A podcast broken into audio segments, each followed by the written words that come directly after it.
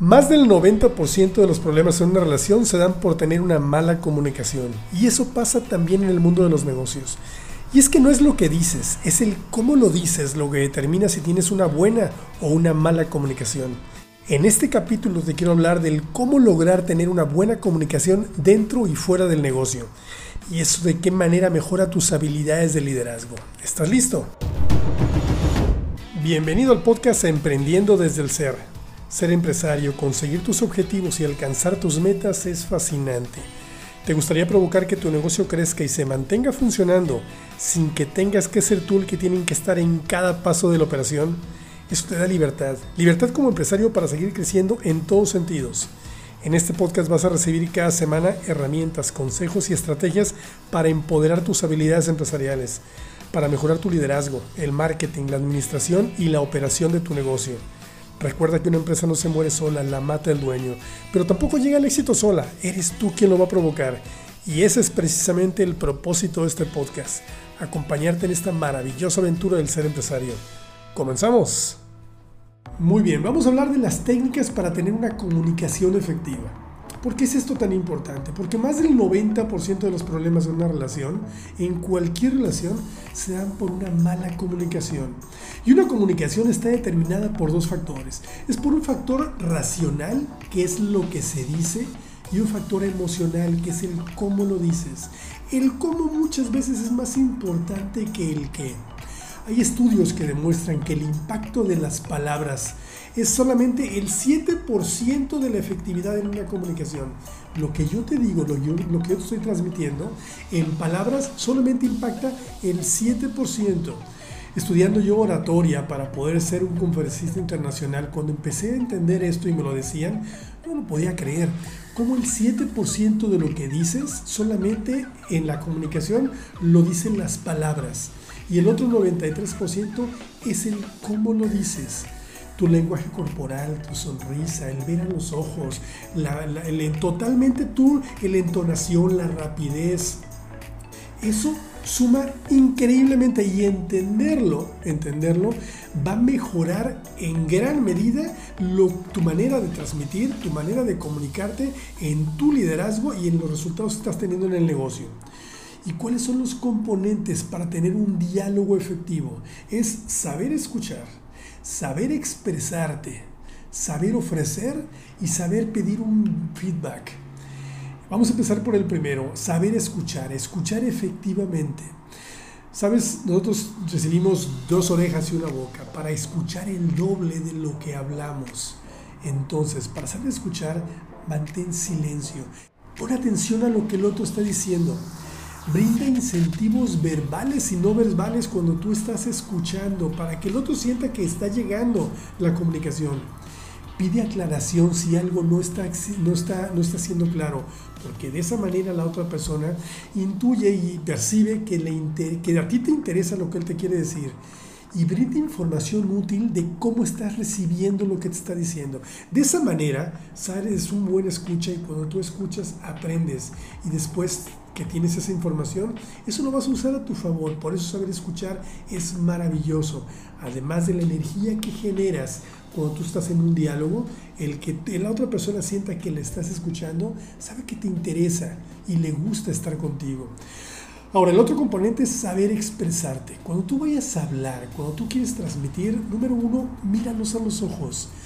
Porque cuando tú miras a los ojos, ahí hay interés y capta su atención. Toma conciencia de los objetivos y prevé posibles reacciones emocionales. Eso es cuando tú estés hablando, observa a la otra persona y sé consciente del, verbalmente, de, de, físicamente y todo su lenguaje corporal de posibles reacciones emocionales de lo que tú estás diciendo. Que tus mensajes sean directos y oportunos. Mucho cuidado en el momento en el que dices las cosas. A veces el silencio dice mucho más que las palabras. También estimula un sentimiento de seguridad en el oyente, que no se sienta agredido porque en ese momento no se va a distraer y no se va a poner a la defensiva. Y hazte consciente del cómo esta persona saber si está recibiendo la información que es la que tú le quieres decir. Ahora, número tres, saber ofrecer. Hay que saber ofrecer. ¿Y tú cómo puedes saber explorar las necesidades de la otra persona? ¿Tú de qué manera puedes entender, intuir y saber cuáles son sus necesidades en este nivel de comunicación. Es preguntando. Tú pregunta. Las preguntas es lo mejor. Imagínate a dos personas que están hablando. Dos personas están teniendo una conversación. Una pregunta y la otra y pregunta y habla poco y la otra responde y se explaya y dice y explica. ¿Quién está dominando la plática? ¿El que pregunta o el que responde? definitivamente el que pregunta. Cuando tú en una conversación eres el que pregunta, tú estás dominando el sentido de la conversación. Y para eso tenemos dos tipos de preguntas, que son las preguntas cerradas. Las preguntas cerradas es cuando tú quieres que la respuesta sea un sí o un no. Hay que ser consciente de esto, definitivamente esto tú ya lo manejas. Desde que, desde que aprendiste a hablar español, sabes utilizar esto, pero no lo hacemos conscientemente. Estamos hablando de que los problemas se generan por una comunicación deficiente, entonces ahora tú eres consciente de que cuando tú estás dominando la plática y la conversación, tienes estos dos recursos para explorar las necesidades de la otra persona. Entonces tú haces las preguntas que la respuesta puede ser un sí o un no. Y tenemos las preguntas abiertas y esas siempre van a empezar con un cómo, por qué, qué, quién, cuándo, cuál, dónde.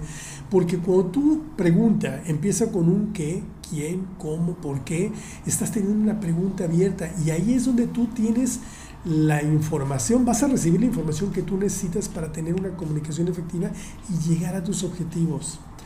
Hazle entender esto a tu personal, capacítalo sobre esto, ponles este video para que ellos entiendan de qué manera con las preguntas, con la manera de comunicarse verbal y no verbalmente, que es la que más suma, con la sonrisa, con verlos a los ojos, para que el cliente se sienta seguro, se sienta atendido, sienta que le están poniendo atención, se sienta bien y lo captes como un cliente definitivamente que percibe que lo que está recibiendo es una buena atención, porque ese es el principal objetivo de la primera línea de atención de, tus, de tu personal y la tuya, la satisfacción del cliente. Y para eso tenemos momentos de la verdad, que es ese preciso momento en el que el cliente se pone en contacto con la empresa. Ahí empieza el análisis del cliente sobre la calidad del servicio que tú estás dando. Y estos momentos de la verdad siempre deben estar manejados hacia un resultado, un resultado positivo en la percepción de tu cliente, porque ahí es el momento en el que tú puedes utilizar todos esos momentos de la verdad durante todo el día.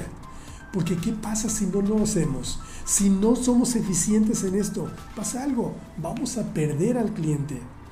Y hay reglas que te ayudan a superar exitosamente esos momentos en los que el cliente llega contigo.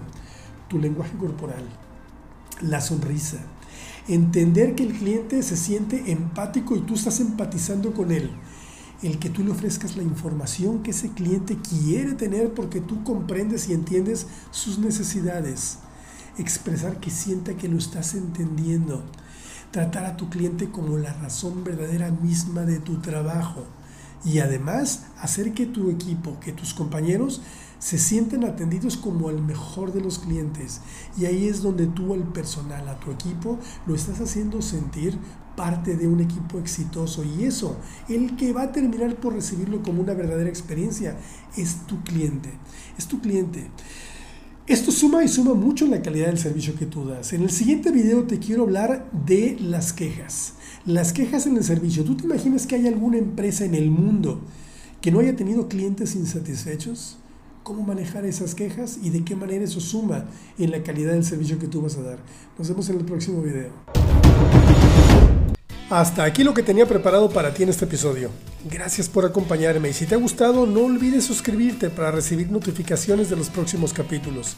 Califica este episodio con 5 estrellas, además comparte y comenta, así podemos llegar a ayudar a muchos más profesionales como tú. Espero haber cubierto tus expectativas y que implementes todo lo que has aprendido. Con eso vas a fortalecer tus habilidades empresariales. Te esperamos en el próximo episodio y hasta entonces nos vemos en las redes sociales.